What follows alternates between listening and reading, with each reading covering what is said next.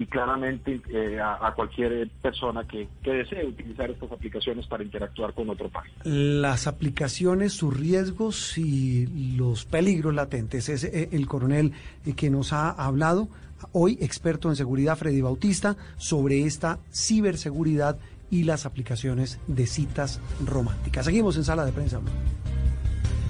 Estás escuchando Sala de Prensa Blue.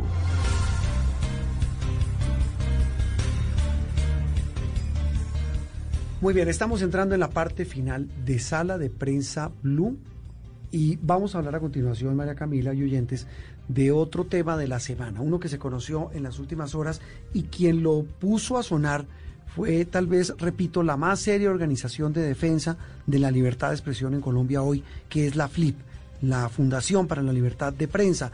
El, el caso ocurrió hace ya varios años y tiene que ver es protagonizado por un colega, un colega Juan Pablo Vieri. Él fue gerente de RCTV, que es eh, la red de televisión y radio pública en Colombia. Eh, recién eh, empezó el gobierno de Iván Duque, a él lo nombraron en ese cargo.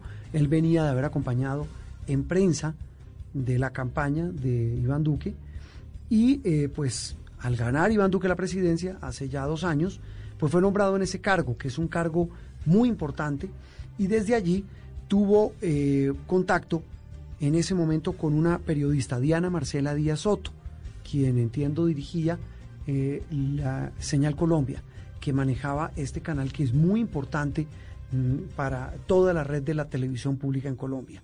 En su momento se filtró un audio, María Camila, en donde se oía a Juan Pablo pidiéndole a la entonces gerente de Señal Colombia que censuraran o que pusieran a un programa que era maravilloso, reverente, distinto, los puros criollos, eh, en un horario maravilloso, 3 de la mañana.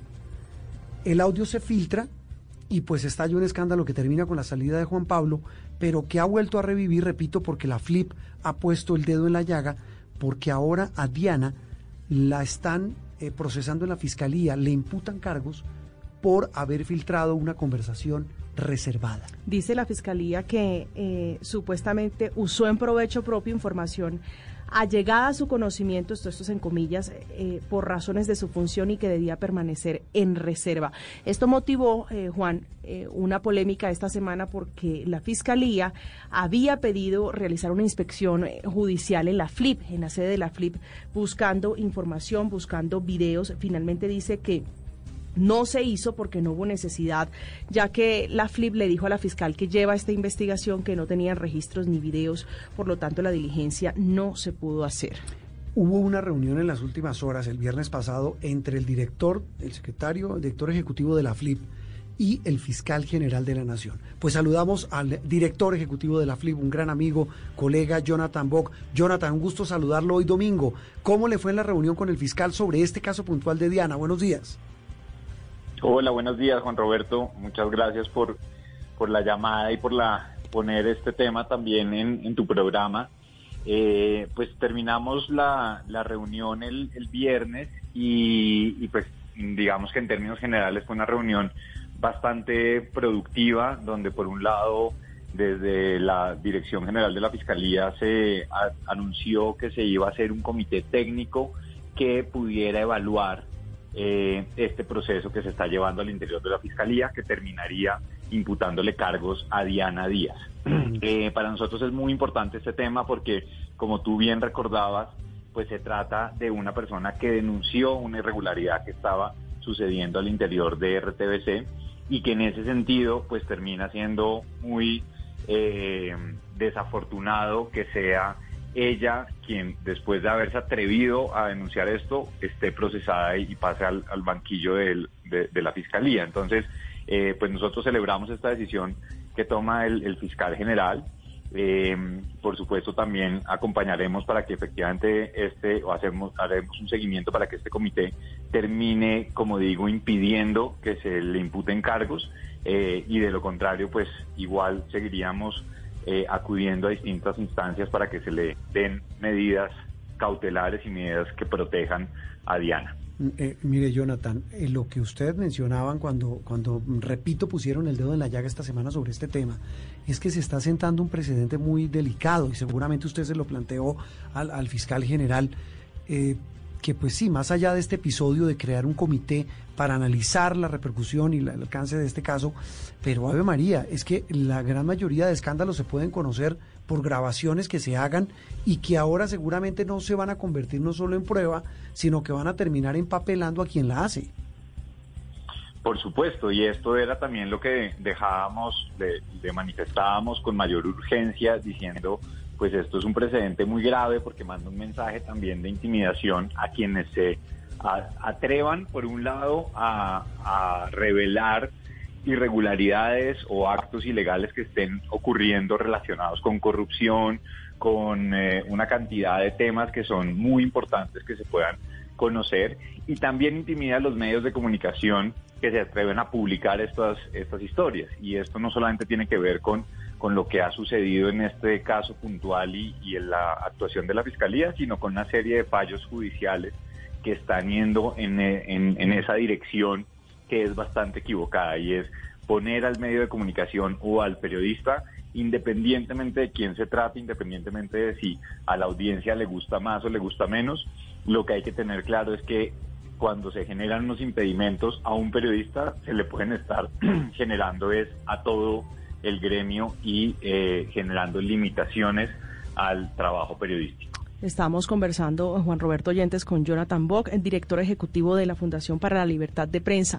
Jonathan, esa diligencia judicial, que era una inspección, que tenía eh, como fin buscar videos, otro tipo de elementos, ¿qué tipo de videos buscaba la Fiscalía y por qué en la FLIP?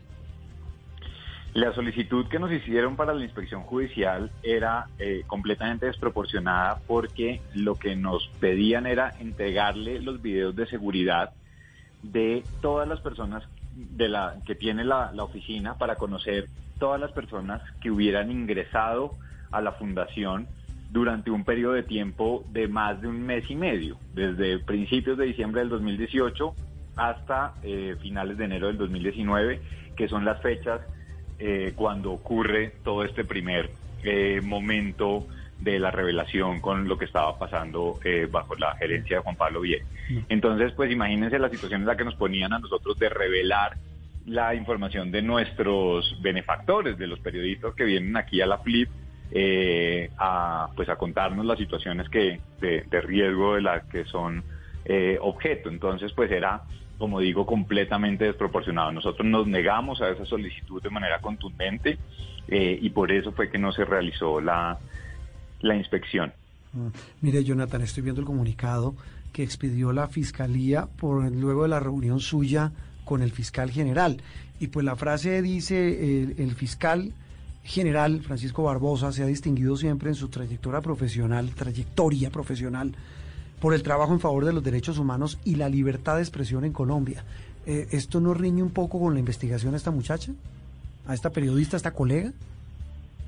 Claro, por supuesto. Y digamos que nosotros le, le dijimos al fiscal que valorábamos positivamente sus palabras y su, su discurso de respaldo a la libertad de expresión, pero que era fundamental que esto estuviera acompañado de hechos. Y esos hechos eh, parten de principalmente de que en este caso la fiscalía no continúe eh, con la imputación de cargos a Diana y que en general que no se lleven a cabo una serie de diligencias frente a periodistas o a fuentes que los puedan poner a ellos en riesgo o que les termine generando una, una carga adicional que no tienen de ninguna manera por qué eh, ocurrir de esa manera. Pues Jonathan, quedamos, como dice usted, pendientes de esa comisión, de ese comité técnico y sobre todo lo más importante, que no termine eh, metida en problemas con la justicia, que de hecho ya los tiene esta colega Diana por haber denunciado un acto, pues si no de corrupción, al menos un acto de censura. Jonathan, gracias por eh, la labor que desarrollan ustedes, como siempre en la FLIP, poniendo el dedo en la llaga en temas que son bien complejos. Juan Roberto, muchas gracias.